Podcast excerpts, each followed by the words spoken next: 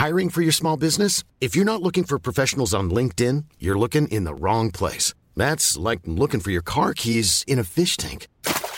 LinkedIn helps you hire professionals you can't find anywhere else, even those who aren't actively searching for a new job but might be open to the perfect role. In a given month, over 70% of LinkedIn users don't even visit other leading job sites. So start looking in the right place. With LinkedIn, you can hire professionals like a professional. Post your free job on linkedin.com slash people today. You're now rocking with the best. Welcome Please welcome. Welcome, all of you. to StarCast Ladies and gentlemen. with Flo and Max. Powered by Wyra. Ich finde es halt spannend. Und ich glaube, das ist das Schöne, was mir die Kultur beigebracht hat und was auch der Spiel, dieser Spielplatz, auf dem wir unterwegs sind, so mit sich bringt. Es kommen ja immer wieder neue Player und es kommen immer wieder neue Situationen und die machen es spannend. Ich bin nicht gefangen in irgendeiner Rolle und äh, dankenswerterweise auch nicht so festgefahren, dass ich immer nur auf das gucke, was immer mal gewesen ist. Da will ich jetzt immer noch versuchen, Heft zu machen und wäre daran langsam gestorben. Wir versuchen uns kreativ dem Thema Hip-Hop zu nähern. So formuliere ich es mal. Liebe Startcast-Fans, heute habe ich einen Gast aus einem ganz anderen Segment als sonst. Ähm, Wir werden viel über Kultur sprechen. Wir werden viel über die Kultur sprechen, die er, glaube ich, in Deutschland mit groß gemacht hat, die er mit in Deutschland, glaube ich, salonfähig gemacht hat. Die äh, Rede ist von Nico. Nico, sag mal, ähm, deinen Nachnamen, den kann man ja, den kann man ja googeln, aber wenn man dich kennt, dann nennt man dich einfach Nico Backspin. Genau, das ist der Name, den ich benutze und der auch, ich glaube, über die Jahre so ein bisschen noch zum Trademark geworden ist. Und ich, ich, ich war vor kurzem auf so einem Panel und da haben sie meinen, meinen wirklichen Familiennamen genannt, aber ich richtig. Habe ich mich nicht angesprochen gefühlt. Im Privaten klar, aber in jedem öffentlichen Kontext bin ich Nico Backspin. Ähm, das ist sehr witzig, da gibt es eine Anekdote dazu. Meine Frau war, ähm, wir haben vor kurzem geheiratet, das heißt, sie hat den Namen noch nicht, danke, sie hat den Namen noch nicht so lange und wir haben auch ein Kind gekriegt kurz danach und da war sie beim Frauenarzt und wurde eben aufgerufen mit Hanna Ostermeier und sie hat nicht reagiert und dann so, die Frauenärztin kannte sie ja schon, es war sehr, es war sehr lustig auf jeden Fall. Ähm, schön, dass du da bist, schön, dass du dich ähm, hier im Süden von München äh, eingefunden hast. Wir dürfen äh, ja noch nicht so genau drüber reden, warum du hier immer mal wieder im Süden Du auf- versuchst es schon, du versuchst es schon. ja, na klar. Es ist, ist für mich natürlich, wenn man mir einmal so diesen Köder zuwirft, dann versuche ich natürlich schon, ähm, den, auch, äh, den Fisch auch einzufangen. Aber ich warte damit auch. Also ich lade dich auch gerne öfter ein, bis es dann irgendwann mal publik gemacht wird, warum du öfter hier in München bist. Ähm, ich habe dich viel Das gerade. ist eine schöne Stadt. Ja, das ist korrekt. Das ist schön, schön Humor. Muss ich sagen, als Hamburger, ich merke, dass München schöner ist, als ich es äh, vielleicht auch München manchmal zugestehen möchte. So, ich habe mit den, mit dem, also Hamburg ist eine sehr multikulturelle Stadt. Ich, äh, das, das fehlt mir in München so ein bisschen. Ich habe schon das Gefühl, ich bin sehr unter blonden Menschen. Das, das ist ein, ein komisches Gefühl. Aber dieses euer Wasser da hier in der Mitte. und Isar, So, mhm. ja. Nee, nee, dieser, dieser, dieser Park und so mit dem, Ah, ja. wie heißt das, mit diesem Bach da oder was? Ist, das- Die ist, Isar, das, ist das die Isar? Krass, aber ich dachte, das hat irgendwie noch so ein. den Eisbach Ja, genau. am, äh, im englischen Garten. Das ist aber auch Isar. Das ist auch ein Isar-Zweig, ja. Krass, aber das finde ich, wie das dann hier so quasi auch, auch gelebt wird von den Menschen, das ist schon sehr, sehr schön. Krass, gell? Also Ja. wir, wenn meine Frau und ich dann hier morgens mit dem Hund entlang laufen und dann mal so draufschauen und dann sagen wir so, das kann nicht wahr sein, das kann nicht wahr sein, dass wir hier wohnen. Und Felix Lobrecht hat das irgendwann mal in einem Podcast gesagt, als er hier in München aufgetreten ist, hat er gesagt, hier leben nur schöne Menschen und er weiß nicht, an was es liegt, aber vielleicht liegt es an dieser kristallklaren Isar, die hier durch diese Stadt fließt. Und das ist echt so. Und ähm, wir haben sehr viele Startups hier im Podcast, die halt quasi auch über ähm, ja quasi über Nachhaltigkeit und, und, und, ähm, und so sprechen. Und dann, wenn man dann ähm, nach einem Wochenende mal da entlang geht mit dem Hund, sieht man halt auch so, wie manche Menschen dann trotzdem auch damit umgehen.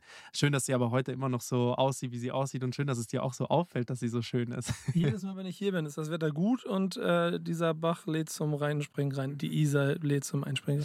ähm, jetzt habe ich so ein bisschen recherchiert zu dir und ähm, Da bin ich mal gespannt, was du rausgefunden hast, weil das lustig gar nicht viel. Ja, also es wird spannend. Videos habe ich mir angeschaut, Ja. ähm, gerade so viel von so hiphop.de, auch so Jahresrückblicke von 2015. Also ich habe mir da schon echt die, äh, viel gegeben. Da habt ihr auch über Blumentopf gesprochen, also eine Hip-Hop-Band. Es gibt nicht viel Hip-Hop, der hier aus München kommt. Äh, Roger Reckless ist so einer für mich, wo ich sage, den finde ich ganz fantastisch. Der der- macht vor allen Dingen sehr wichtige Arbeit, auch die über die Musik hinausgeht. Das Korrekt. betonen. Ja, genau, also Bücher geschrieben und so, aber das ist halt für mich so ein Hip-Hop-Artist, wo ich halt sage, der, der bringt so ein bisschen Kul Multikulti hier nach München. Blumentopf hat das auch gemacht und da ging es auch in diesem Jahresrückblick, ging es auch irgendwie um Blumentopf und ob die irgendwas dazu beigetragen haben oder nicht. Das fand ich sehr, sehr, sehr gut. Aber ich glaube, 1994 habt ihr die Backspin, gab es die erste Ausgabe der Backspin. Oder? Ja, genau. Ich kann dir das versuchen, schnell zusammenzufassen. Ja, bitte. Backspin ist 94 gegründet worden. Ich bin Fan der ersten Stunde, habe aber erst Anfang der 2000er, wie es sich so Hip-Hop-artig gehört, quasi meinen Einstieg gefunden, indem, Mhm. ich, indem ich hingefahren bin, weil ich äh, wissen wollte, wie die arbeiten. Und habe dann spontan allen Mut zusammengenommen und habe gefragt, ähm, ja, braucht ihr denn auch manchmal noch Autoren? Und dann hat der Chef gesagt, ja klar, dann stell dir mal den Chefredakteur vor, kannst mal mit dem schnacken. Und das ist der Beginn von meiner Hip-Hop-Karriere bei Backspin. Aha. Ähm, und ähm, habe dann von dort an angefangen, fürs Heft zu schreiben und habe dann 2009, auch durch die wirtschaftliche Krise und Printmarkt ist am Ende, und die alten Inhaber, rein Inhaber geführt, rein independent, Krass. konnten sie nicht weitermachen ähm, und habe dann die Marke übernommen. Und ich muss auch ehrlich sagen, es ist bis heute, das ist kein, das ist kein Projekt, das, das, das, ähm, das Startup technisch gedacht jetzt einen Wirtschaftsfaktor hat, das hat einen kulturellen Faktor und es hat Mhm. auch ganz viel Werte, die du gar nicht messen kannst, Mhm. die ich dem beiwohne und auch die Gründe waren, warum ich es immer äh, am Leben erhalten wollte damals. Und so habe ich es dann 2009 übernommen und habe es in dieser Zeit auch schon ein bisschen davor durch, mein, durch meine Herangehensweise versucht, so ein bisschen zu modernisieren. Und heute, Weiterentwickeln. ja, und da- dadurch ist dann am Ende auch, das Heft haben wir noch bis 16 gemacht, 2016 noch. Was war da so die Auflage 2016 dann noch Dann ungefähr? es nur noch ein 5000 Euro Liebhaberprojekt, äh, 5000 äh, Exemplare Ja, ja. Liebhaber -Exemp Exemplar für Sammler. Ähm, aber die YouTube, der Aufbau des YouTube-Kanals sind auch über die Jahre so von Radio und, und Podcast, also auch da, äh, Die Kontakte alleine. Also ich meine, es gibt ja, glaube ich, keine Szene, die mehr Power hat in Deutschland, auch wenn Deutschland da sehr wahrscheinlich gegenüber den USA ähm, noch wenig ist, aber wie, wie Hip-Hop. Also ähm, das ist das Dankbare an dem Job, wenn du dann 20 Jahre dabei bist. Ich habe, würde schon sagen, ich habe 95 Prozent von Deutsche im Telefon. Und es gibt so einen so einen Satz, ähm, den beschreibe ich das immer, den habe ich mal von jemandem anderen gehört, wenn ich anrufe, gehen Sie ran. Und das, ist, das ist, bringt so ein kleines bisschen auf den Punkt, weil ich halt so Teil von dem bin, was äh, sich da jetzt in den letzten 20, also ich aktiv in den letzten 20, aber natürlich auch schon ich als Fan vorher 10, 15 Jahre länger sich in Deutschland entwickelt hat. ja, es gibt ja, also gibt ja noch ein paar mehr Namen, die außerhalb dessen zu einer Karriere geworden sind. Ich meine, Paul Ripke, das ist der, der die Story erzählt, dass er quasi mit der Backspin angefangen hat zu fotografieren und damit groß zu werden. Heute sieht man ja, wo er ist. Also das ist schon auch ein Name, der nicht direkt aus dem Hip-Hop kommt. Ähm, Er kommt schon direkt aus dem Hip-Hop, das ist das Schöne daran. ja, Und das Mindset, das er hat, hat er dann aber in andere Welten mitgenommen. Mhm. Und das ist der entscheidende Punkt. Seine Hip-Hop-Attitude, denn er war ja DJ und, und hat. äh, das- Ja. ja, genau. Und hat, hat, bei der, hat, hat ja nicht, hat ja nicht die, die Backspin-Sache gemacht, weil er nicht, also wenn er nicht auch eine kulturelle Verbindung dazu gehabt Mhm. hätte. Der entscheidende Punkt ist aber, dass er alles, wie Hip-Hopper es machen würden, in die Fotografie mitgenommen hat. In, und dann am Ende auch in die Inszenierung von sich als Persönlichkeit. Und ich finde, das siehst du bis heute. Und ich finde, das ist auch ein sehr, sehr beeindruckendes Beispiel zu sehen, wie er sich öffentlich darstellt. Immer mit dem Bewusstsein, wo es herkommt. Mhm. Ja, also er, wenn man sich so die Podcasts anhört von ihm, ähm, be- bemisst er dem der Backspin auf jeden Fall viel Dankbarkeit. Also deswegen ist es halt äh, sehr, sehr spannend, auch da rückblickend zu sehen, ähm, äh, wo Karrieren angefangen haben. Und ich meine eben auch die Chance, ähm, Hip-Hop, ähm, im Hip-Hop groß zu werden. Deshalb war früher einfach Magazin, Artikel, ähm, der Journalismus und viel geschrieben, wenn viel über dich gesprochen wird und viel über dich geschrieben wird, dann kann es schon gut sein, wenn es positive wie negative Kritik ist, dann, ähm, dann, dann hilft, verhilft es zu Karrieren. Und ich glaube, da hast du einigen Leuten zu einer ähm, Karriere verholfen. Ja, das ist nett, aber am Ende des Tages ist das nicht das, was für mich da die Prämisse war. Ich habe ich hab, ich hab all das, was ich da angefangen habe, immer eher aus einer Neugierde gemacht und auch einer ganz journalistisch gedachten Neugierde, auch wenn ich mich nie wirklich Journalist nennen wollen würde. Weil das, Sondern? das was Menschen in Kriegsgebieten machen, ähm, das ist Journalismus, was, was, was ähm, eine Recherchearbeit bedingt, die investigativ Dinge aufdeckt, das ist Journalismus. Ich bin, ich bin Geschichtenerzähler. Und das war ich schon immer. Und die Geschichte muss, kann ich selber erzählen oder ich trigger jemanden so, dass er mir seine Geschichte erzählt. Und ich glaube, das habe ich über die Jahre hinbekommen, das dazu geführt hat, dass ich Leute habe Geschichten erzählen lassen, was sich Menschen angucken wollten. Und dann ist es aber total wichtig, immer zu verstehen, dass diese Kultur halt nicht nur aus Blumentopf, Mittelstandskinder in München besteht, sondern, sondern auch aus Haftbefehl, Straße, mehr Straße kann es nicht sein, Frankfurter Bahnhofsviertel. Und das sind Welten, die dazwischen liegen. Absolut. Mein Credo war aber immer, offen allem in dieser Kultur, weil die Kultur es mir so beigebracht hat, offen und herzlich einem gegenüber aufzutreten, was ich da so vorfinde. Und ich glaube, das ist das, was am Ende dazu geführt hat, dass ich über 20 Jahre auch von A bis Z, von 1 bis unendlich mit jedem sprechen konnte. Wo kam deine Liebe her? Wo, wo, wo, wo kamst du daher, dass du gesagt hast, hey, das ist genau mein Ding? Ich komme halt, da bin ich ein paar Tage älter, ne? ich komme halt noch so ein bisschen aus der Zeit von Tapes und habe hab ein Tape geschenkt gekriegt von einem Freund, da war Public Enemy und Run DMC drauf, ohne dass ich, das standen die Namen. Und ich wusste nicht, was das heißt. Ähm, und das habe ich mir angehört und dann hat mich die Musik umgehauen. Ähm, und ich habe Familie in den USA ähm, und Kanada und, als ich die erste Mal dann rüber bin, gefühlt mit diesen Tapes in meinem Walkman, ähm, habe ich relativ schnell ein Bild dazu malen können, was da passiert. Und natürlich gab es auch dann irgendwann Anfang der 90er in Deutschland immer mehr Menschen, die du mal finden konntest, die ein ähnliches äh, Interesse da an dem gehabt haben, was da irgendwie aus den USA rüber USA mhm. rübergekommen wer, ist. Wer so zum Beispiel? Ne, einfach Schulkollegen. So, ah ja, okay. Also keine, keine Musik, also keine musikalische, ähm, wo du sagen würdest, das war jetzt so in Deutschland, wo du, wo du gemerkt hast, okay, jetzt kommt, jetzt kommt diese Power, die du da mit dem ersten Tape, ähm, kommt jetzt hier in Deutschland auch irgendwie Ja, doch, an? doch, klar. Also ich habe dann irgendwann fremd im eigenen Land gehört von, von Advanced Camps, die, auch die ersten Sachen von den Fantastischen Vier, aber auch viele Untergrundsampler.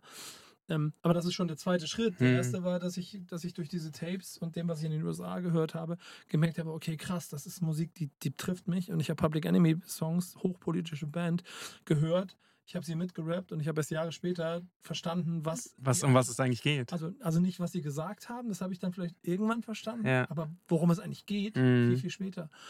Und so hat sich mir aber aus dem Gesamtpaket, natürlich kommt dann auch so Ashboard mit dazu, irgendwie so ein Bild von einer Kultur äh, geschaffen, die mich fasziniert, eingesogen und bis heute auch nie wieder losgelassen hat. Ja, das ist, aber genau so werden auch Geschichten geschrieben, glaube ich. Und genau da, da entsteht. Ähm, da entsteht eine Chemie, die man nicht genau erklären kann. Das ist wie wenn, wenn man Musik hört, man, man bekommt Gänsehaut und man versteht nicht genau, wo es herkommt und dann macht es was mit einem. Und ich glaube, das ist ganz selten mit, ähm, es gibt so ein paar Dinge, so wie Sport auch, das macht auch was mit einem. Und Musik macht auch was mit einem. Es gibt fast nichts, was so was eine Stimmung so untermalen kann wie Musik. Ja, aber gibt's noch, für mich gibt es noch ein paar Unterstufen. Also ja, natürlich hat auch ein Kurt Cobain mit Nirvana wahrscheinlich eines der größten äh, Alben äh, Absolut. mit Nevermind in der Musikgeschichte geschaffen. Das ist ein One in a Million Shot. So, davon kennen wir in der Popwelt natürlich eine Handvoll Alben, die wirklich stark sind und wo Leute so ein bisschen ihr Inneres nach außen getragen haben. Das Schöne an Hip-Hop ist, dass auch MC XY hier von der Hausecke ähm, mir durch das Gefühl, wie er diese Kultur versteht, sein Leben versucht so transparent und so ehrlich und so, so, so respektierbar wie möglich äh, zu, zu transportieren. Mhm.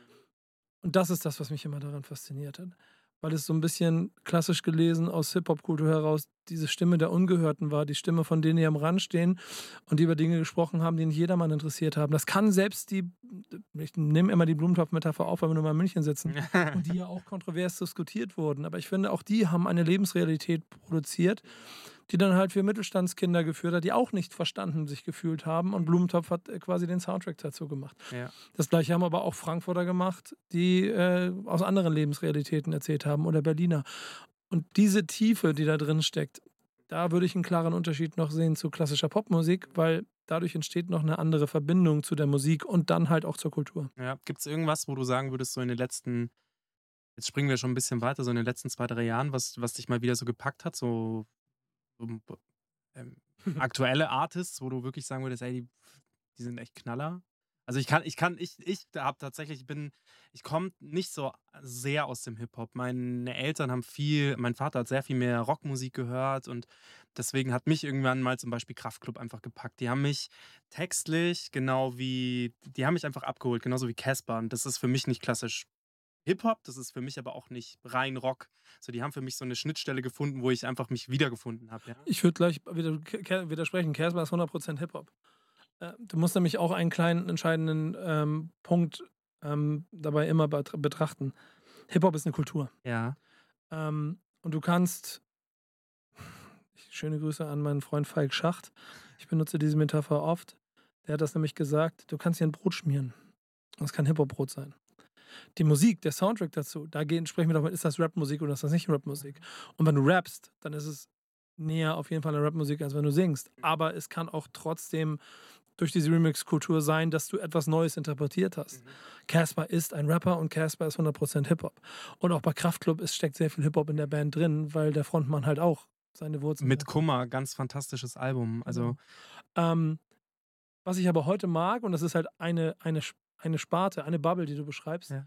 dass ich in den letzten, ich würde vor allen Dingen sagen, so in den letzten drei, vier, fünf Jahren krass viele individuelle Bubbles entwickelt haben. Äh, wenn du mal, fangen wir mal damit an, dass es, keine Ahnung, auf der Zeitachse im Deutschrap in den letzten oder davor in den 20 Jahren vielleicht fünf relevante weibliche Rapperinnen gegeben hat, haben wir jetzt innerhalb der letzten fünf Jahre 20.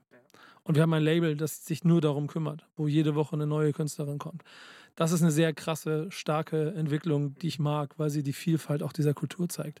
Wir haben Straßenrap, der total autark davon funktioniert, was Casper und äh, Kraftklub oder Materia machen. Ähm, wir haben eine junge, straßenverbundene, aber Hip-Hop-Kultur ähm, lebende Generation von, von, von, von Rapperinnen und Rappern, schon auch vom Rand der Gesellschaft, schon auch mit schwierigen Lebensgeschichten, schon auch mit, natürlich alle mit einem Migrationshintergrund, die Boom Bap zelebrieren, wie in den 90ern gelebt wurde, also klassische Hip-Hop-Werte. Und wir haben auf der anderen Seite aber auch ganz einfach Rapper und Rapperinnen, die den Vogan Sound des Momentums machen und damit Millionen Menschen erreichen.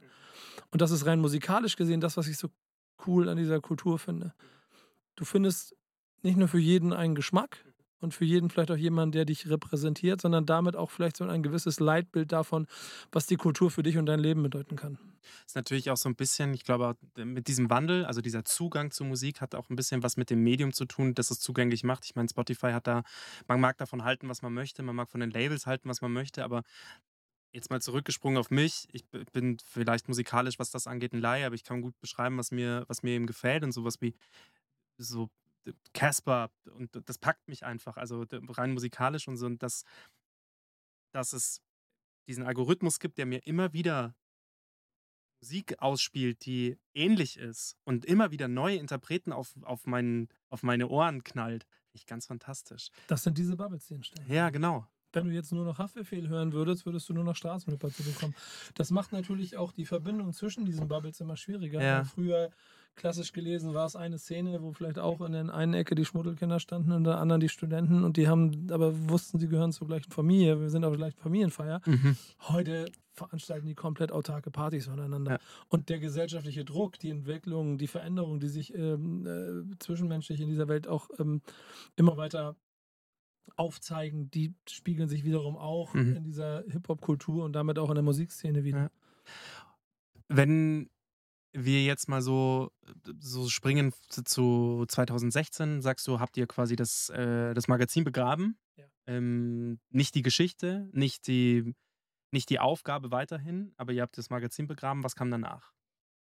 Weil das war bestimmt nicht einfach für dich zu sagen, ähm, wir hören das mit dem Magazin jetzt auf. Doch, das war ehrlicherweise ziemlich einfach. Wirklich? Ja, weil da schon ein ziemlich großer Aufwand drin gesteckt hat und ich natürlich dran hänge.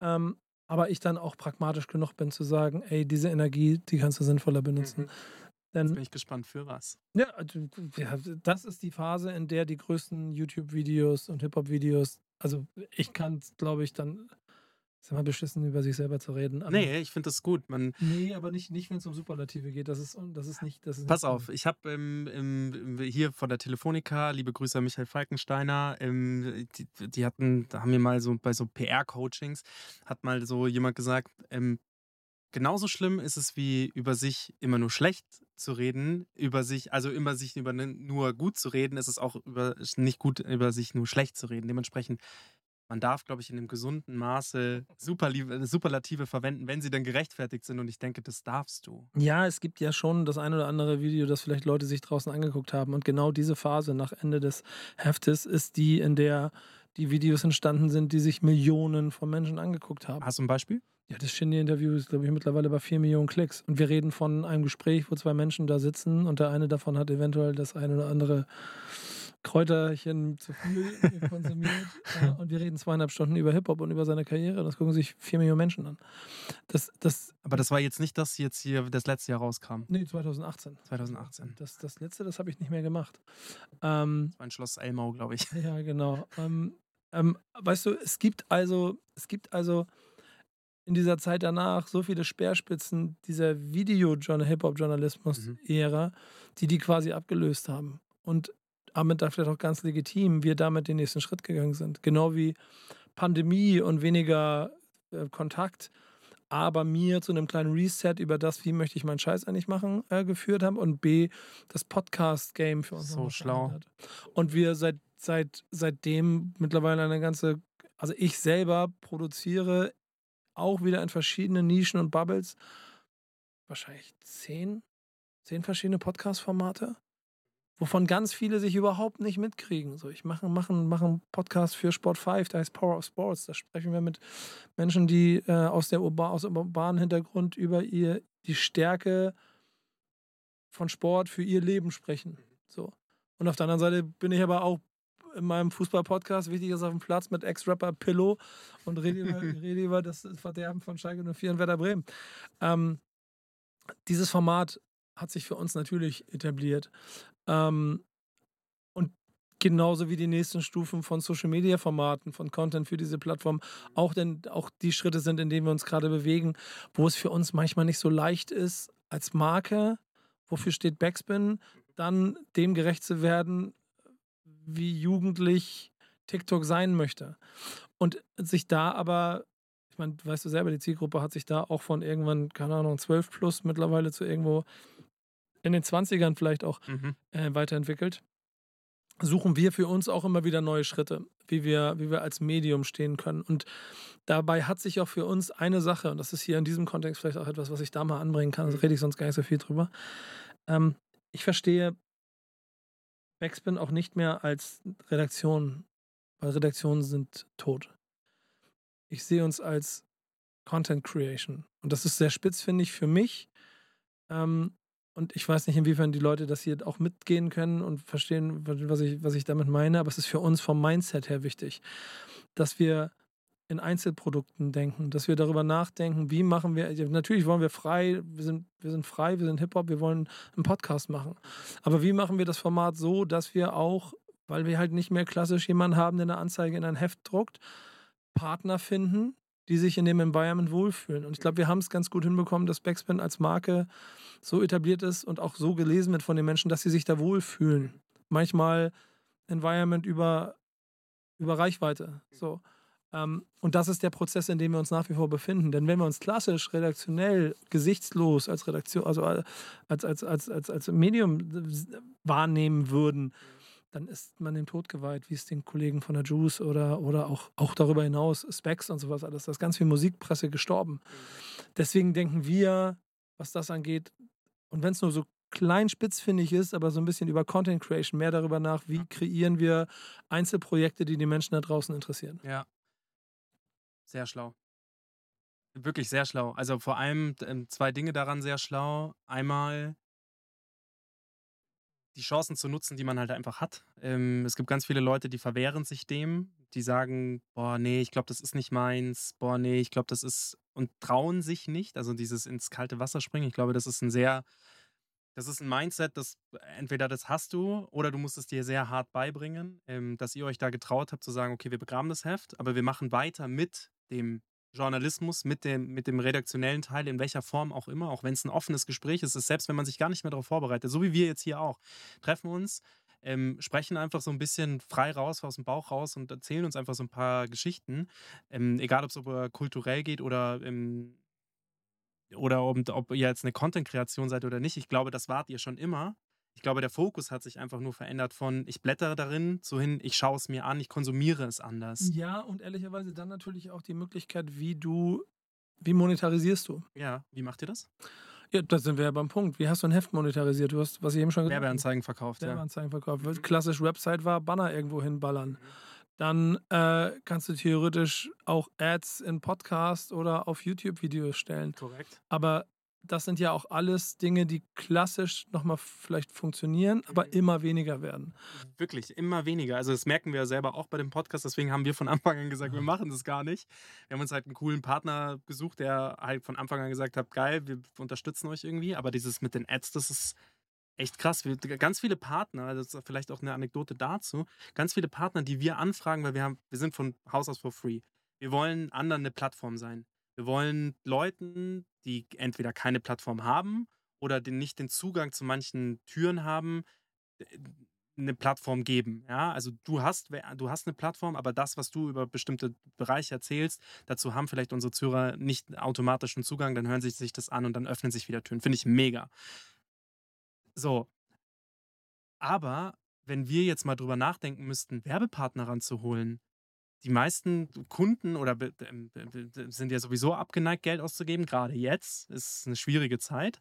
Und das Zweite ist, also vor allem auch, wie monetarisiert man sich? Also sagen wir jetzt mal ein Beispiel Vitra, ja, irgendwelche Möbel, die sagen, hey geil, wir hätten Bock bei euch Podcast-Werbung zu schalten, aber wie, wie können wir das messen? Also wie macht man es messbar? Ist halt schwierig beim Podcast, ja. Kannst du nur irgendwelche Links sagen, kannst sagen, ja, über Startcast24 könnt ihr euch das, aber das wollten wir nie sein.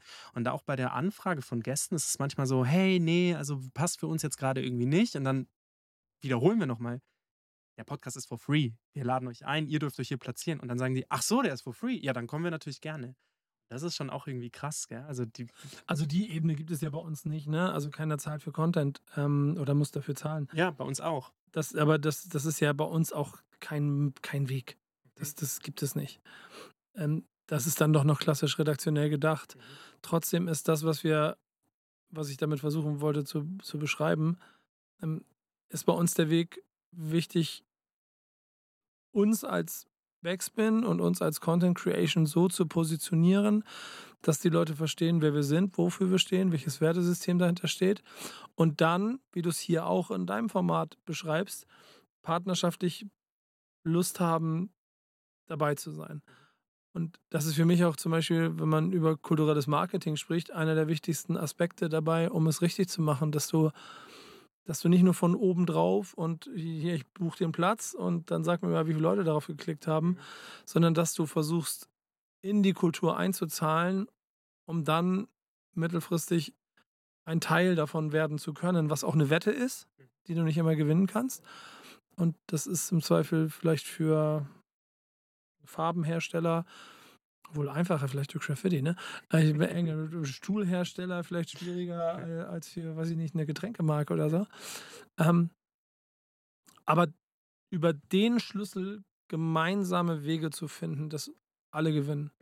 Und das ist so das, wo wir stehen, woran wir gerade arbeiten und was auch, auch in Bezug auf Monetarisierung das, das der einzige sinnvolle Schlüssel ist. Wie viele Leute seid ihr noch bei, bei euch? Also wenn du von wir sprichst, ähm, Ich habe ein Team um mich rum und das ist auch, ich habe auch ein bisschen umstrukturiert. Deswegen auch Content Creation. Wir sind, wir sind im Prinzip eine kleine Agentur mit, mit mir, mit fünf Leuten. reicht vollkommen aus. Reicht vollkommen aus, die sich um alles. Man muss da wirklich schlank und agil bleiben. Man muss Ja. sich die Leute halt dazu buchen. Gerade wenn man sagt Content Creation, Filmer und Fotografen, kannst du die halt buchen, ja, projektbasiert. Und dann bleibst du halt immer schön schlank und klein, weil fünf festangestellte Gehälter zu bezahlen, das ist, ähm, das, also wenn du mit so Konzernleuten sprichst und wir arbeiten viel mit EWC zum Beispiel zusammen, total tolle Brand und liebe ich und äh, dann ähm, hat mal einer von, von, von denen versucht, also mir so gesagt, hey, und ich hatte mal so den Gedanken, mit dem Gedankenspiel mich selbstständig zu machen. Und dann habe ich gesagt, boah, sich selbstständig machen, ähm, was hast du dir denn so für ein Gehalt vorgestellt? Er so, ja, so, also so, ja, ich würde gerne so gut verdienen wie jetzt gerade auch, also wahrscheinlich irgendwas so zwischen 5 und 6. Dann sage ich 5 und 6 netto. Boah, Das, das, muss, das sind ungefähr 12 äh, brutto oder 10 brutto. Das sind erstmal 20, die du verdienen musst. Ah, da sind keine Krankenkasse oder sonst irgendwas. Und dann hat er die Augen aufgemacht und gesagt, Alter, okay, ich mache mich niemals selbstständig.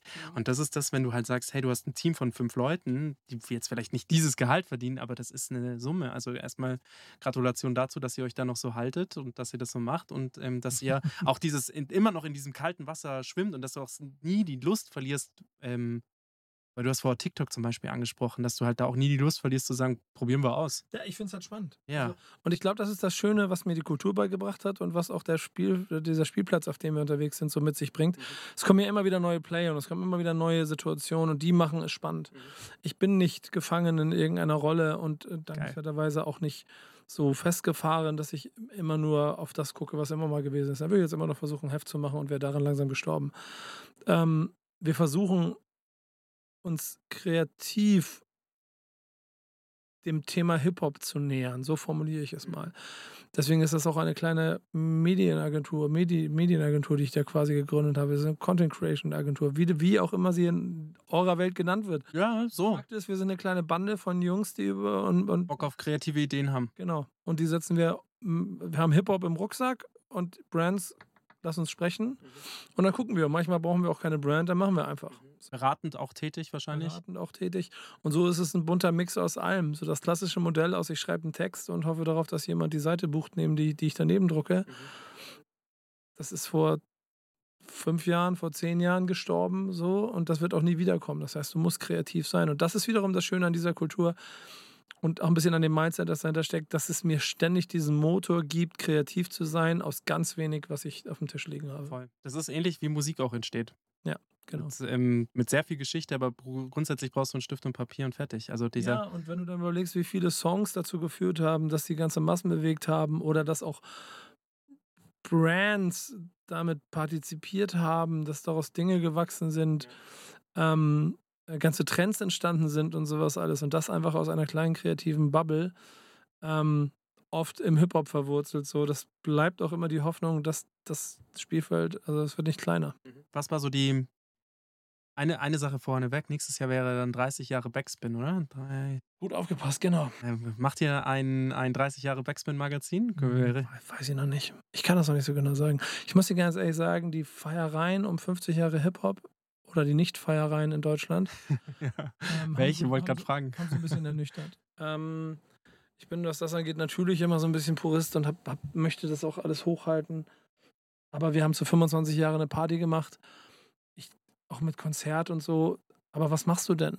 Für wen machst du das? Machst du es für die, die 30 Jahre dabei sind? Dann machst du eine, machst eine Party für, für Menschen, die alle in den 50ern sind. Oder dahin gehen. Ähm, oder willst du die Jungen machen, dann verlierst du die Alten. Dann machst du links, machst du rechts. Die Kultur ist, wir sind bei 50 Jahren Hip-Hop-Kultur und auch bei über 40 Jahren in Deutschland.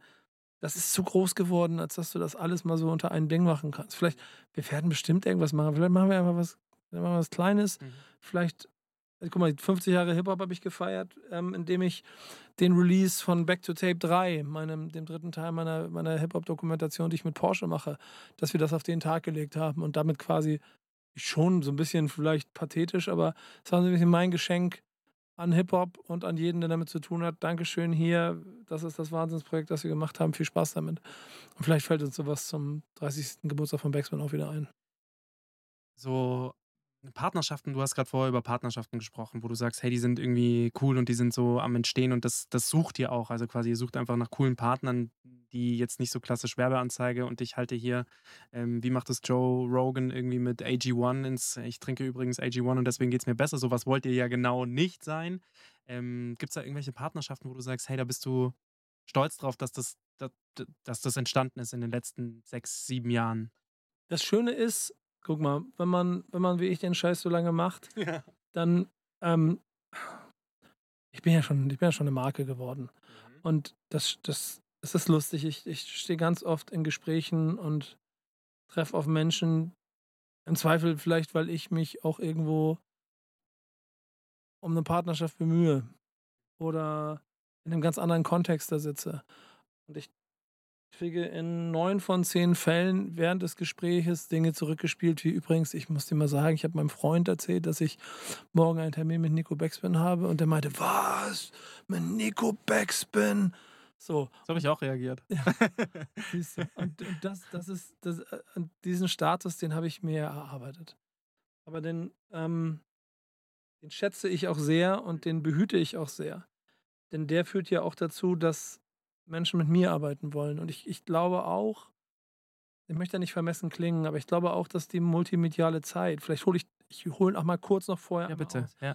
da Dinge verändert hat. Ähm, dass Magazine gestorben sind, gerade im subkulturellen Bereich, ähm, liegt in meinen Augen daran, weil sie keine Gesichter hatten. Also je nachdem, wie tief man im Hip-Hop verwurzelt ist, aber auch die Specs zum Beispiel. Das ist eine sehr renommierte, kritische Musikredaktion gewesen, wo du keine Gesichter hattest. Aber die haben, die haben, die haben in Schriftform gemeckert und, und, und vielleicht auch, vielleicht aber auch Trends gesetzt. Aber irgendwann brauchen die Menschen Gesichter, die sie damit verbinden können. Und das hat auch die Juice nicht gemacht. Und auch das ist einer der Gründe, warum ich 2005 angefangen habe, Videointerviews zu machen. Weil ich für mich relativ schnell verstanden habe. Es ging mir nicht darum, ich will mich vor eine Kamera stellen und will geil, der Geilste sein. Ich wollte Menschen kennenlernen und ich habe festgestellt, okay, wenn ich, wenn ich die filme, dann steht da nicht nur, dass jemand sagt, Tomaten sind rot, sondern ich gucke ihm auch dabei zu und verstehe, was er damit meint. Und daraus ist dann aber auch irgendwann entstanden, dass ich irgendwann kapiert habe, okay, es braucht auch mich dabei, um dieses Setup komplett zu machen. Deswegen gucken die Leute das. Die gucken es nicht, weil ich kann auch jetzt Redakteur X hinsetzen und, keine Ahnung, Flair oder Shindy interviewen lassen.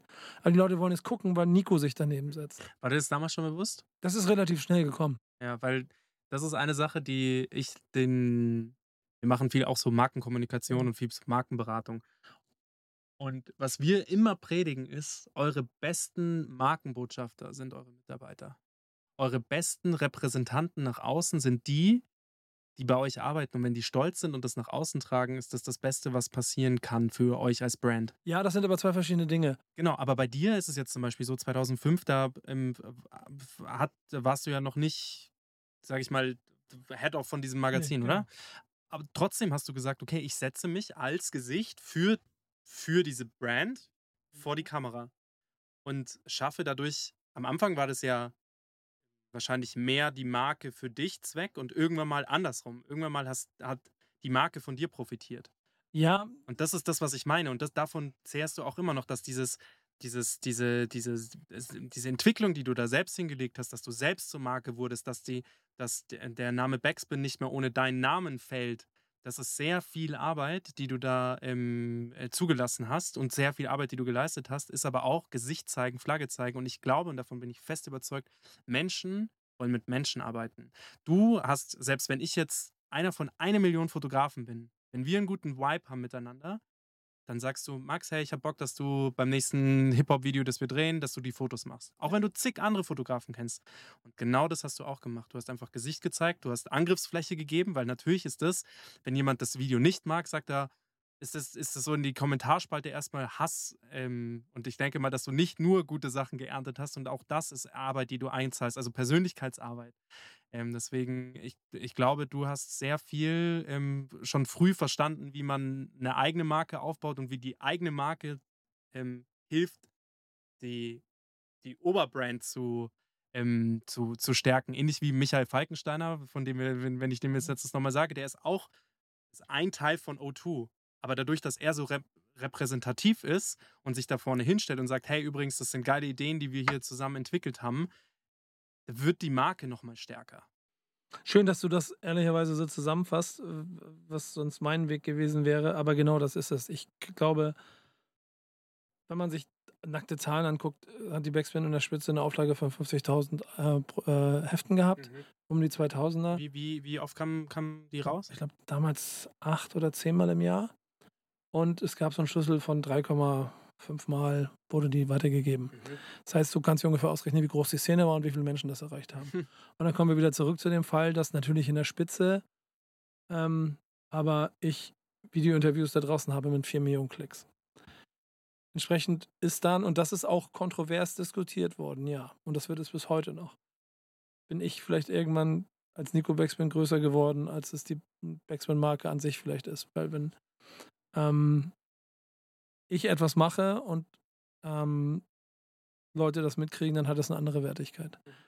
Dazu führt natürlich auch, dass ich mich über die Grenzen von Hip-Hop auch in anderen Welten schnell bewegt habe, oder was heißt schnell, aber schon in den letzten zehn Jahren ja immer intensiver gemacht habe, Gaming, Sport.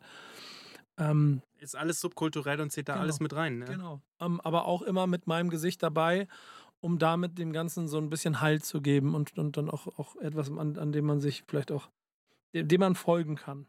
Und das wiederum ist, und dann sind wir wieder am Anfang von der ganzen langen Rede, heute schon auch ein wichtiges Gut, dass natürlich Leute mit Backspin zusammenarbeiten wollen, aber auch, weil für sie Backspin der Typ mit der Kappe und den, und den Sneakern ist, der darum läuft und offensichtlich gute Gespräche geführt hat. Was glaubst du, wie oft ich in irgendwelchen, weiß ich nicht, Meetings, Calls mit irgendwelchen Agenturen oder Firmen saß und dann irgendwann das aus einem mal rauspoltert mit, ey, du hast meine Jugend geprägt. Und das ist nicht, das sage ich jetzt nicht, weil ich will, dass die Leute denken, ja, guck mal, geil, ich bin der Geilste, sondern es zeigt einfach, dass meine naive Herangehensweise an, ich möchte gerne den Content so machen, offensichtlich früh schon dazu beigetragen hat, dass wir etwas geschaffen haben, was die Leute festgehalten hat. Und ich glaube, das ist das, was heute hilft, sowas wie eine Backspin in einer Zeit, wo es eigentlich gar keinen Bedarf mehr an solchen Brands gibt, trotzdem noch weiter hält, weil es mit mir verbunden ist. Genau, das ist das, was ich ja eben meinte. So, du hast dann irgendwann mal Gesicht gezeigt, Flagge gezeigt und ähm, ähm, irgendwann mal wird die Zeit kommen, da wird die, da wird die erste Frage sein, ach, ihr hattet auch mal ein Magazin. Das kommt. Ach, mich hat vorgestern, vorgestern einer angeschrieben und gefragt, sag mal, ich finde euer Heft nicht mehr am Kiosk. Seit sieben Jahren. Vielen Dank, dass du aber immer mitgekriegt hast, was wir machen. Ja, aber das ist, aber das ist das, was ich meine. So dieses, ähm, die Zeit wird sich drehen, die Zeit wird sich verändern und dein Name wird bleiben und das, diese, diese vier Millionen Klicks und das auch das, also so auch dazu ein Heft vergeht irgendwann. Ja, da, das Ja, war. würd- nee, da würde ich gegenhalten. Nee, ich meine nur so, ein Heft vergeht im Sinne von, das ist ein analoges Medium, wenn Der du. Inhalt.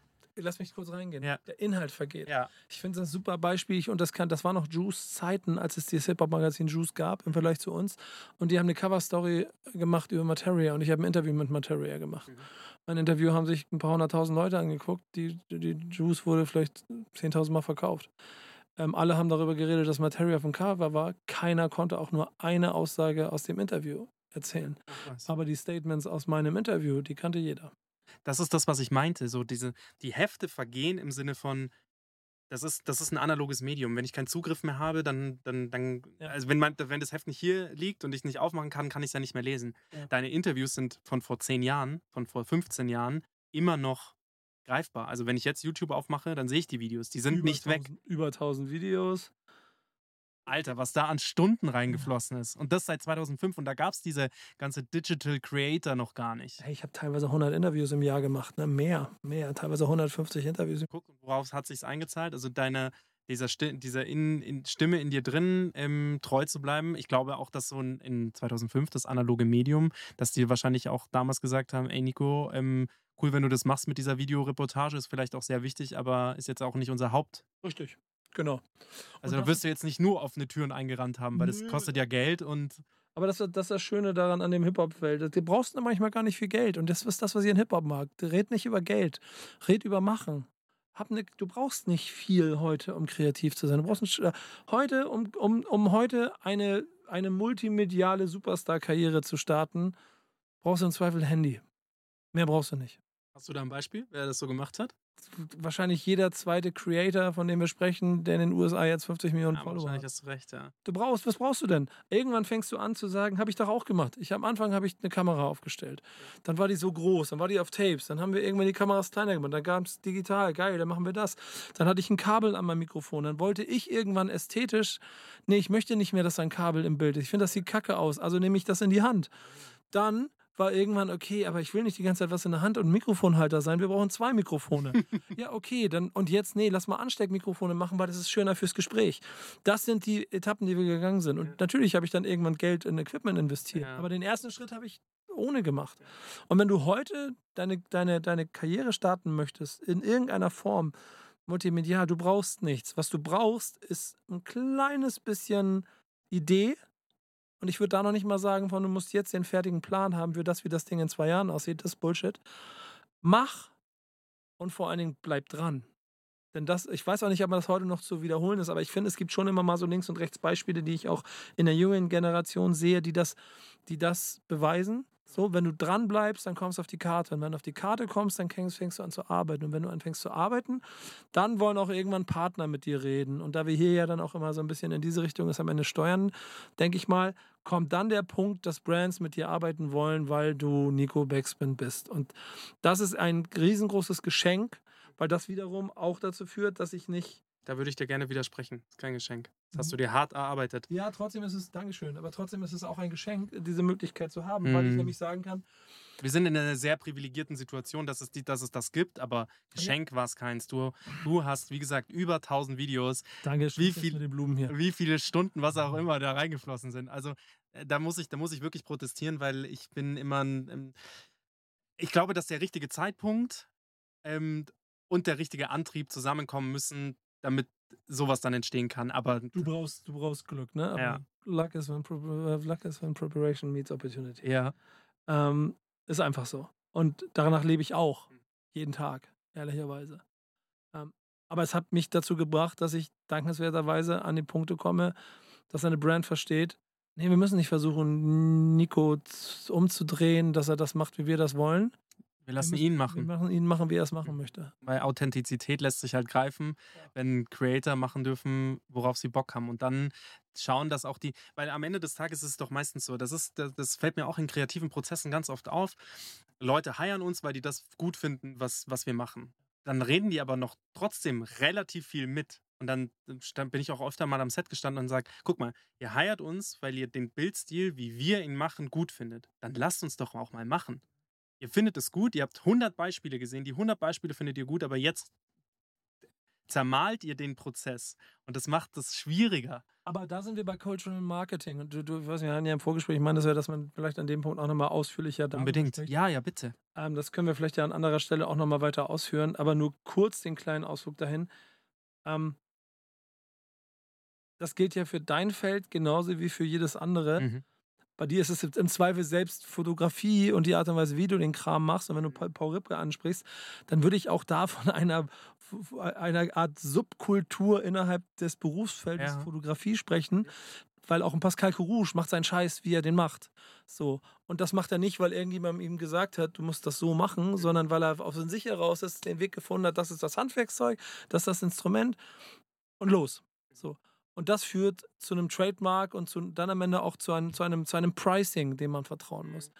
Und wenn die Brands da draußen verstehen, dass sie diesen Menschen dieses, also dieses Vertrauen schenken müssen, um an das Ergebnis zu kommen, das sie haben wollen, dann kommen wir an den richtigen Weg. Und ich glaube, wir befinden uns gerade genau in dieser Phase, wo ein großes Unternehmen mit, einem, mit einer Abteilung von 20 Leuten im Marketing und einem sechs- bis sieben, achtstelligen Marketingbudget Budget, fürs mhm. Jahr, welche Größenordnung auch immer, Mhm. versteht, dass sie diesem einen kleinen Vogel mit seiner schrägen Kappe und seiner, und seiner Kamera oder dem Typen mit dem grauen Bart und den Jordans äh, vertrauen müssen. Mhm. Dann können wir gemeinsam einen Weg machen.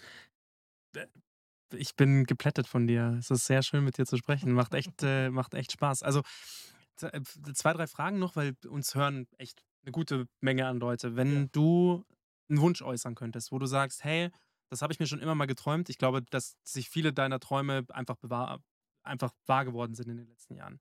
Und nicht, weil das ein Geschenk ist, sondern weil du es dir erarbeitet hast. An Ja, diesem richtig. Punkt möchte ich auch da, da lasse da lass ich nicht los, weil das ist echt was, wo ich sage, ich acker auch sehr hart dafür. Und wenn mir dann jemand sagt, hey, pass auf, dass du, weiß ich nicht, mit Porsche zusammenarbeitest, das ist aber echt Glück gewesen. Dann denke ich mir, ja, ich war im richtigen Moment, am Like richtigen, is- ja genau, ich war im richtigen Moment, wirklich am, am, am richtigen Zeitpunkt dort, am, am richtigen Ort. Aber dass ich dort war, hat mich zehn Jahre Arbeit gekostet, beispielsweise. Und das, und das finde ich dann immer so, ähm, da muss ich einfach, dann protestiere ich einfach ein bisschen, weil ich, Ja, ey, guck mal, es gibt bei mir einen, einen Punkt, der, für den ich, doch, auch da bin ich sehr, sehr dankbar. Natürlich, äh, ja, Energie und so, das, und, Ja. und da brauchen wir nicht drüber zu sprechen. Und ich, äh, ganz wichtig, ich rede nie über mein Privatleben öffentlich. Das behalte ich auch so bei. welches Privatleben. Genau. ähm, aber auch dort, ähm, wird man bestimmte Dinge anders angehen müssen als jemand, der 9 to 5 überlegen ist, wie fahre ich jetzt mit der, mit der Bahn wieder äh, ins Umland, um, um, um mein Reihenhaus, den Garten, zu, den Rasen zu Boah, das ist voll wirklich schwer. Also ich, ich, ich rede ein bisschen über mein Privatleben. Also Tochter bekommen vor acht Wochen, wir strugglen. Ja. Also wir strugglen wirklich, weil wir beide, also die Hanna, meine Frau, ist auch Teil des Unternehmens, also arbeitet mit Mhm. in, in der Rocker und ähm, äh, koordiniert auch sehr viel diesen Podcast und hat macht das mit einer Bravour und mit einem, äh, mit einer, äh, wirklich, also ich bin, äh, diese Frau ist einfach eine Wunderwaffe, ja. Aber trotzdem strugglen wir hart. Also die Freiheiten, die man, die dann viele ja auch sagen, ja geil, ihr als Selbstständige, ihr habt ja so viel Freiheit. Ja, also aber da würde ich, das ist selbst und da brauchen wir nicht drüber. Genau. Da, ähm, ehrlicherweise, das wissen wir alle. ja. Du, du weißt, dass du harte Zeiten hast, trotzdem wirst du jeden Morgen wieder aufstehen und wenn du dich in Ruhe da hinsetzt, wirst du sagen, ja, aber ich habe jetzt keinen Bock darauf, äh, für Schadensregulierung A bis K zur, zur Verfügung zu stehen, Korrekt. sondern du möchtest hier sein. Das ist halt so ein ganz wichtiger Punkt. Und die Energie, ähm, die das Ganze speist, die ist bei mir daraus gekommen, und das wird bei dir ja nicht anders sein, dass du das machst, was du liebst. Und das ist etwas, und das ist, das ist vielleicht auch erarbeitet und das ist auch Mut, aber an diesem Punkt zu kommen, halt nicht jeden Morgen in der Bahn zu sitzen, in, in, in, in welcher Kleidung auch immer, und irgendwo hinfahren zu müssen, wo du nur so halbglücklich damit bist und dann deine Freizeit erlebst du dich dann richtig aus und im, im Sommer geht es nach Mallorca oder wahlweise Ibiza oder so, je nachdem, was das Budget hergibt und dann lässt man richtig die Sau raus. Ich durfte in meinem Leben drei Super Bowls sehen. Und alle drei waren Teil von meiner beruflichen Welt.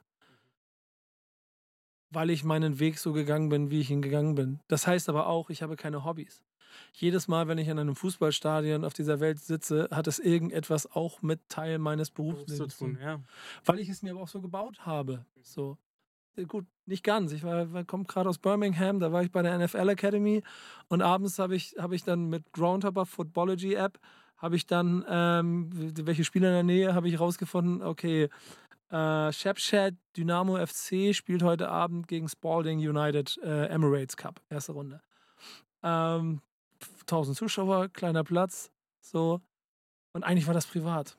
Und trotzdem trigger, bin ich schon so, Mhm. so ein Vollidiot. ich weiß ja aber auch, dass dieses Spiel, eigentlich interessiert mich dieses Spiel ein Scheiß. Ja, Das ist mir vollkommen egal, wer von beiden gewinnt. Ich Ja. will ein bisschen gute Zeit haben. ja. Und ich habe den Moment genossen. Und ich habe auch so eine, ich habe, ich, mein einziger wirklicher FOMO ist schon so Events und äh, also so, so Sportstätten und so. Und es hat mich so getriggert. Ich lag im Hotel und wollte eigentlich nicht. Und dann habe ich Scheiß drauf. Ich fahre da War jetzt hin, ja. die zehn Minuten mit dem Uber. Wie waren- einfach nur da. Es war so geil. Es war so ein, so ein dreckig miesen Burger von so einer blonden, bisschen zu viel Schminke im Gesicht, mega fettigen Shirt. So eine geile typische Engländerin, die nur von Darling gesprochen hat. Mhm. Äh, Darling, wo kommst du her? Was Ja, machst du? Warum ja, bist du ja. hier? Komm, Darling, ich mache dir jetzt einen Burger. Und war, ich habe so viel Liebe für alles gehabt, was ich da erlebt habe. Und es war eigentlich so ein schöner privater Moment. Und trotzdem habe ich natürlich auch wieder an Content gedacht. Mhm. Und habe daraus eine Fotostrecke gemacht, habe ein Reel gemacht, habe hab so, und das poste ich so. Also ist auch das Teil bisschen von meiner Welt, weil es Mhm. wieder zu der Marke Nico Backspin gehört, die ich Mhm. bin. Denn ich bin nicht mehr der Hip-Hop-Journalist, der ich 2010 war Mhm. oder so. Ich bin Content Creator, Schrägstrich, Consultant im Urban Culture Bereich. Das ist ein geiler Titel. Ja. und das liebe ich. Mhm. Und deswegen fahre ich, also mein, meine Woche sieht bisher bisher so aus, dass ich morgens habe ich einen Montagmorgen habe ich einen Love and Hate, das ist unser Hip-Hop, Hip-Hop, Hip-Hop Podcast mit so Hip-Hop-Veteranen aufgenommen. Da haben wir über Graffiti und, und 50 Jahre Hip-Hop gesprochen. Dann habe ich, bin ich drüber gefahren zu Rocket Beans und habe Bundesliga zusammen am Spieltag die Folge aufgenommen. Ja. Ich habe mit Tobias Escher ähm, über den aktuellen Spieltag gesprochen. Dann bin ich wieder zurück ins Büro gefahren, habe Specksmann Stammtisch aufgenommen und habe mich mit äh, einer DJ und einem DJ-Veteran über Status Quo DJ in, im Hip-Hop unterhalten. Bin ins Flugzeug gestiegen, bin nach Birmingham geflogen, um die NFL Academy zu besuchen und habe für die Footballerei einen Videobericht über äh, den Open Day, also quasi den Tag der offenen Tür, bei der NFL Academy in Birmingham gemacht, um dann abends in dieses Stadion zu gehen, ähm, ähm, privat eigentlich, um dann eine gute Zeit zu haben, um zurückzufliegen, um nach München zu gehen, um heute Vormittag habe ich schon ein bisschen was gemacht. Podcast über Cultural Marketing äh, ge ge gehabt, äh, habe ein paar Termine gehabt und jetzt sitze ich hier und rede mit dir in deinem Format. Und das ist meine Welt und das ist das, was ich daran so liebe. Und, und, und morgen geht es weiter mit dem nächsten Fußballthema. Eigentlich hätte ich noch einen Fußball-Podcast zwischendurch machen müssen, aber ich habe gesagt. Ey, wie, wie holst du dich runter? Wie kommst du zur Ruhe? Brauchst du diese Pausen einfach nicht? Oder ist das bei dir, dass du sagst, hey, das ist der Öl für meinen, solange mein Motor so läuft, wie er jetzt läuft, wird er gespeist durch die Erlebnisse, die ich habe? Also, ähm, ich, das kann man nie genau sagen. Mhm. Ich, ich, aber ich würde schon, ich habe schon ein Gefühl, ich habe, ich, also ich habe ein Gespür, glaube ich, dafür, zu wissen, wenn ich mal auf die Bremse treten muss. Mhm. Und das nehme ich mir dann auch. Hattest du das schon mal irgendwie so, dass du das gemerkt hast in den letzten Ganz 20 Jahren? Ja, also regelmäßig, aber auch immer Frühwarnsysteme. Ähm, auch mal totale Erschöpfung, also einfach aufgrund von Terminkalendern, dann bin ich einfach einen Tag zu Hause geblieben. Oder es gibt auch mal einen Tag, da ich habe ja auch ein Streaming-Setup im Büro, weil, ich auch mal, weil wir auch mal über Streaming nachgedacht haben und da hängt eine Playstation dran. Und es gibt auch manchmal einen Vormittag, dann gehe ich ins Büro und dann mache ich ein paar E-Mails und dann denke ich, nee, da wir fluchen, fickt euch. Ich, ich, Du darfst fluchen. ich spiele jetzt einfach mal zwei Stunden Call of Duty Warzone. Ist mir egal. Dann prügele ich mich da mit irgendwelchen zwölfjährigen Schülern, die nicht zur Schule gehen. Und Hirn leer ballern. genau, ja, aber einfach so. Und, und da bin ich ganz gut drin. Und auch in, bei, bei Snapchat 90 Minuten um Platz zu laufen und nebenbei, das kriege ich nicht mehr raus. Fotos, also in, in, in Bildern zu denken und in Content zu denken, ist trotzdem eine wahnsinnige Entspannung. Ich weiß, glaubst du, wie glücklich ich da saß mit meiner Fanta und diesem Burger. Burger. Das war, war geil. So, und das hilft mir. Und das, ich glaube, es ist Fluch und Segen zugleich, aber ich würde immer es als Segen bezeichnen, dass all meine Hobbys mein Beruf geworden sind. Weil ich dadurch, ey, ich, ich habe so viel Freude. Das spürt man auch, an wenn man dir was- so hört. Ja, freut mich, aber an, an allem, was ich mache. Weil geil, ich kann über Fußball reden. Geil, ich kann, ich kann hier zu der NFL und kann das machen. Geil, ich, red, ich habe hier meine Hip-Hop-Formate. Geil, du hältst, unterhältst dich mit einem random Dude aus München über. Ja, aber auch das. Ja, Auch das geil. Ich Motivation, Kann, ich kann über ja. die Dinge leben, die mich, die mich äh, reden und, und, und Dinge machen, die mich faszinieren. Das gibt mir so viel Energie. Und dann gibt es dann natürlich aber auch Menschen in meinem Leben, die dafür sorgen, die sagen: So, äh, Kollege, ähm, Langsam. 14. August ist 14. August. Und dann möchte ich mal so, dann guckst du mal drei Wochen dein Handy mal ein bisschen weniger an. Ja. Ähm, das klappt schon ganz gut. Das ist krass. Den, das habe ich noch nicht geschafft, aber irgendwann mal werde ich das, äh, werde ich da auch hinkommen, dass man diese, diese Pausen auch aktiv. Ähm, Ja, ich glaube, da gibt es zwei Punkte dabei und du Mhm. willst ja nicht, dass ich Dankbarkeit sage, aber ich bin wahnsinnig, das ist ernst gemeint. Ich bin jeden Tag dankbar dafür. Ich habe Probleme, ich habe auch Sorgen, ich habe auch ganz viele, ganz viele Baustellen in meinem Leben schon um sich herum gehabt, auch beruflich. Covid wird sicherlich für jemanden, der so ist wie du, auch keine leichte Zeit gewesen sein. Ehrlicherweise war es die- erfolgreichste, weil ich halt relativ schnell verstanden habe, okay, wir müssen jetzt anders denken. Weil du das Videoformat ja schon hattest. Ja, genau. Und das Podcast-Format. Und wir haben es einfach durchgezogen. Ähm, aber ich bin wirklich aus vollem Herzen dankbar dafür, dass ich das geschafft habe, mir diese Nico Becksman-Welt so zu bauen. Und die hilft mir, ähm, muss ich ehrlicherweise sagen, auch nicht abzuheben. Und, und wenn ich nicht, also ich kann, ich erzähle so Geschichten aus meinem Leben und der Gegenüber sitzt immer, ich habe was vor kurzem, vorhin wieder gehabt, habe zwei Geschichten erzählt und ich merke während des Erzählens, dass das so manchmal auch Highlights sind, die manche Leute vielleicht einmal in ihrem Leben haben. Oder, Oder nie, Superpole. Du sagst, du warst dreimal da. Ich ähm, ja, träume davon. aber auch, auch kleinste Geschichten in meinem Leben. Ähm, der eine erzählt mir, die, die, Anekdote habe ich jetzt schon ein, zwei Mal erzählt, aber der eine hat einen Karl Kanai-Pulli an und sagt, guck mal, geil, Karl Kanai, beste Brand, lebe ich seit Hip-Hop, Bobo. Und ich kann antworten mit, ja, geil, ich habe mit Karl in, seiner, in seinem Haus gestanden, also in dem leeren Haus, das er gerade baut und habe mich mit ihm über das Leben unterhalten und ähm, er hat mir gezeigt, wie er sein Haus bauen möchte und außerdem hat er mir aus der ersten Tupac-Kollektion ein unveröffentlichtes Sample geschenkt.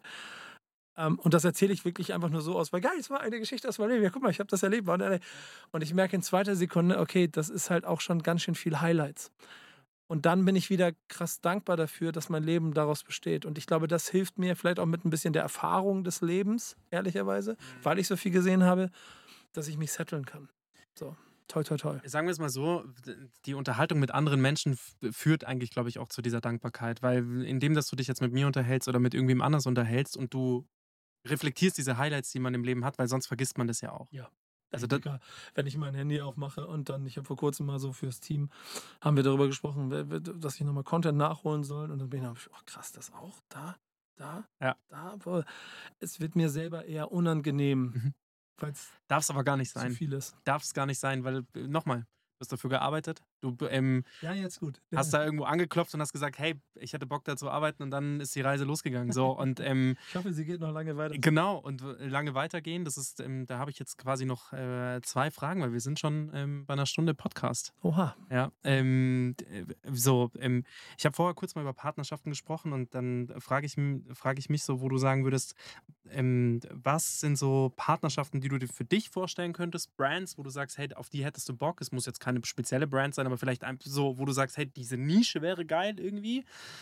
Und das Zweite, was mich da, was mich da interessiert, wo du sagst, ähm, wo hast du so diesen, diesen kulturellen Clash in den letzten Jahren gesehen? Also ähm, äh, beispielsweise ähm, hier ähm, Kith ähm, ist, äh, macht zum Beispiel mit On Running ähm, irgendwie eine Kollektion. Da macht On Running aber auch mit hier, ähm, äh, ich glaube, die heißen Löwe oder Loewe, ähm, äh, französische ähm, äh, richtige Porsche Brand zusammen, wo ich halt sage, die Welt ist so schnell geworden, Kooperationen, Gucci und Adidas, Adidas und Balenciaga, so, so solche Sachen und dadurch, dass nichts mehr unmöglich ist, worauf hättest du Bock? Fange ich mal mit dem zweiten an. Ich finde, dass da die Welt ähm, auf jeden Fall noch sehr viel, also da, da wird noch sehr viel positiv, also da, dass da sehr viel geile Sachen noch entstehen können. Aber ob jetzt, keine Ahnung, Fear of God mit Birkenstock eine Kooperation macht oder so, haben sie ja gemacht. ja, das, das ist aber für mich gar nicht so. Das ist cool und dann gehen wir in so bestimmte Bereiche. Ja. Aber das sind nicht die Dinge, die mich so triggern. Ja. Ich finde es geiler, dabei zuzugucken, wie Brand X bereit ist, Subkultur zu fördern.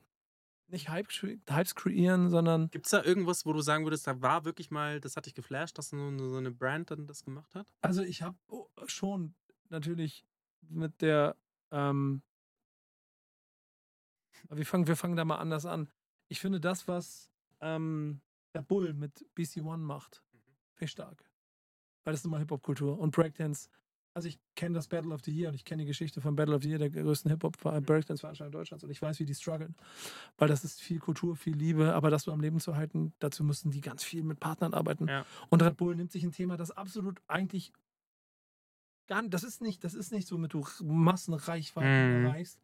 Aber da gehen die kulturell voll rein und machen Mhm. eine komplette Serie dazu. Und das machen sie schon seit vielen Jahren. Und da kann mir keiner erzählen, dass das für die ein lukratives Geschäft ist. Glaube ich auch nicht. Sie Ja. machen es für die Kultur. Und das möchte ich mehr haben. Lass Brand X Talent fördern, Räume schaffen. Guck mal, wir haben, jetzt mache ich ein großes Fass auf, dass ich gleich wieder zumache. wir, haben, wir haben einfach, finde ich, und ich will jetzt nicht, wir reden nicht über Politik, aber wir Mhm. haben in dem, in dem System diese Lücke, dass wir der Jugend nicht an die Hand gehen. Durch das Schließen von Jugendzentren, durch wenig Fördermittel in dieser Mhm. Form. Auch das Sportsystem in Deutschland ist ja bei weitem Vereine. Nicht so, ja, ja, Das, das Vereinssystem ist ja bei weitem nicht so, nicht so tragend, wie es in den USA ist, wo du einfach Voll. dort, wo du, wo du Räume schaffen kannst, Mhm. damit sich Persönlichkeiten Mhm. entwickeln können. Das gibt es hier nicht. Und dann gibt es nicht mal mehr diese, diese, diese verdammten Jugendzentren, weil man sich den Hans Günther nicht mehr leisten kann, der da, der da zumindest dafür sorgt, dass die Jungs da mal Bisschen einen Raum kicken haben, gehen. wo sie ein bisschen kicken oder rappen oder was auch immer können. Mhm. In meinen Augen müssen Brands dahin. Und das ist das, was ich mir wünschen würde. Viel mehr Raum schaffen, der nicht automatisch dafür sorgt, dass du morgen berechnen kannst, wie viele Autos hast du jetzt verkauft oder die Kollektion war der volle Erfolg, weil sie nach Also- 24 Minuten ausverkauft war, sondern schaff einfach mal Raum, damit Mhm. die nächste Generation sich kreativ entfalten kann. Purpose-driven. So. Ja, das ist das, was ich, das ist das, was ich am wichtigsten finde, Ja, ehrlicherweise. Finde ich geil. Ähm, und trotzdem triggert mich, wenn du dann die erste Frage war ja, bro, ey, ganz ehrlich, mein ganzes verficktes Leben und ehrlicherweise in den letzten zehn Jahren sind jetzt habe ich ich habe früher habe ich das ein bisschen gelassen, aber seit zehn Jahren habe ich das jetzt betreibe ich das exzessiv. Und da sind wir auch bei Markenbildung. Ich habe für mich ein Markenbild entwickelt, ehrlicherweise, ohne dass ich das, also dazu gehört in der Regel eigentlich schwarzes T-Shirt, Jordan. ein Jordans und eine Cap. Ich glaube, ich bin, wäre der perfekte Ambassador für diese Brand. Ähm, aber dazu ist es bisher noch nicht gekommen. Wir hatten den Ex-CMO vor äh, zwei Folgen hier. Sag ich mir, Greg Hoffman, ähm, ganz, ganz toller Typ, ähm, dem schreibe ich. schreib ihm mal schöne Grüße. äh, Damit einfach Aber nur, das müsste doch möglich sein. einfach nur, einfach nur, da sagen wir so, da kommt dann wieder, wer, wer ist dafür zuständig? Ja. Und das ist ja auch der Punkt. Also, ich glaube, meinen Markenwert und den Bekanntheitsgrad, Mhm. den kannst du bei mir nicht an Social Media Zahlen messen. Aber du misst ihn ja an bestimmten Punkten an Social Mhm. Media Zahlen. Und die Total. Leute, die in der ersten, in der ersten äh, Ebene dafür verantwortlich sind, diese Entscheidungen zu treffen, messen das an Social Media Zahlen. Mhm. Also würdest du gerne mal einen Jordan, Nico Backspin Jordan entwerfen oder sagst du einfach nur, mir würde das reichen, wenn ich Ambassador wäre? Fangen wir mal an, schick mir, schick mir, die, schick mir sie alle. Ähm, Ambassador, ähm, mein ganzer Schrank ist eh voll. Ähm, Da können wir wahrscheinlich einen eigenen Podcast drüber machen. Ich Ja. bin da total, was das angeht, bin ich total hyped. Ähm, weil die Szene hier in München, es gibt ja wirklich, also ähm, das zweitgrößte, der zweitgrößte Sneakermarkt ist Deutschland auf der Welt. Das ist eine Sache, die ich gestern gelernt habe. Ähm, ja, muss man krass. sich mal überlegen. Also nach USA, danach kommt äh, Japan. Ähm, das ist echt, echt, echt krass, dass Deutschland, dieses kleine Land, wirklich so Sneaker ähm, addicted ist, aber es ist so. Und hier in, in München haben wir halt einen Store, den, den Beastin, ähm, die, Mhm. die halt einfach, äh, was Jordan angeht, also über die müsste man auf jeden Fall in Kontakt bekommen. Ähm, Duki, wenn du zuhörst. Nee, nee, den, der, der, die Biesten-Jungs in Hamburg, die sind schon die, die Dudes, die versorgen mich immer und sorgen Ja. dafür, dass ich kriege, was ich brauche. Ähm, aber hier, hier reden wir ja von Mhm. Okay, also Greg Hoffman. schöne Grüße, Greg. Ja, Wenn, Greg. du das, wenn du das hier hörst. Vielen Dank, dass du dir die Zeit genommen hast, hier in, in diesen kleinen Nischen-Podcast zu kommen. Ich fand's, gemacht. ja, es war ganz fantastisch und ähm, ich freue mich, ähm, zu lesen, zu sehen, zu, nochmal gerne zu sprechen ähm, auf all das, was noch kommt. Ähm, selbst wenn es jetzt noch so nebulös ist. Ich bin sehr, ja, alles gut. Ich ähm, bleib da dran. Also ich bin, wie gesagt, wir, unsere Plattform ist ja genau dafür da, dass wir ähm, neuen Ideen Raum schaffen und ähm, selbst wenn wir hatten auch mit Laureus ähm, langen Podcast über, genau, die sind ja quasi Sports for Good, also die setzen sich ja quasi mit, ihrem, äh, mit ihrer Stiftung dafür ein, ähm, Raum zu schaffen. Ähm, lieber Paul, wenn du das hörst, äh, tu es, ähm, tu es umso mehr. Wenn wir irgendwas tun können, um dieses, äh, diese Kultur noch zu verschärfen, diese Purpose-Driven, du hast absolut recht, die großen Marken sollten sich dem mehr annehmen. Tut nicht, tut nicht weh. Ja. Natürlich ist das Geld, das er in die Hand nimmt, aber wenn du in Kultur einzahlst, dann zahlt sie irgendwann zurück. Zurück, ja, ist so. Damit würde ich gerne den Podcast beenden. Geil. Vielen Dank dir, Nico, dass du da warst. Vielen Dank, dass ich hier sein durfte. Ciao, ciao. Thanks for listening to this episode of StartCast with Flo and Max, powered by Wyra.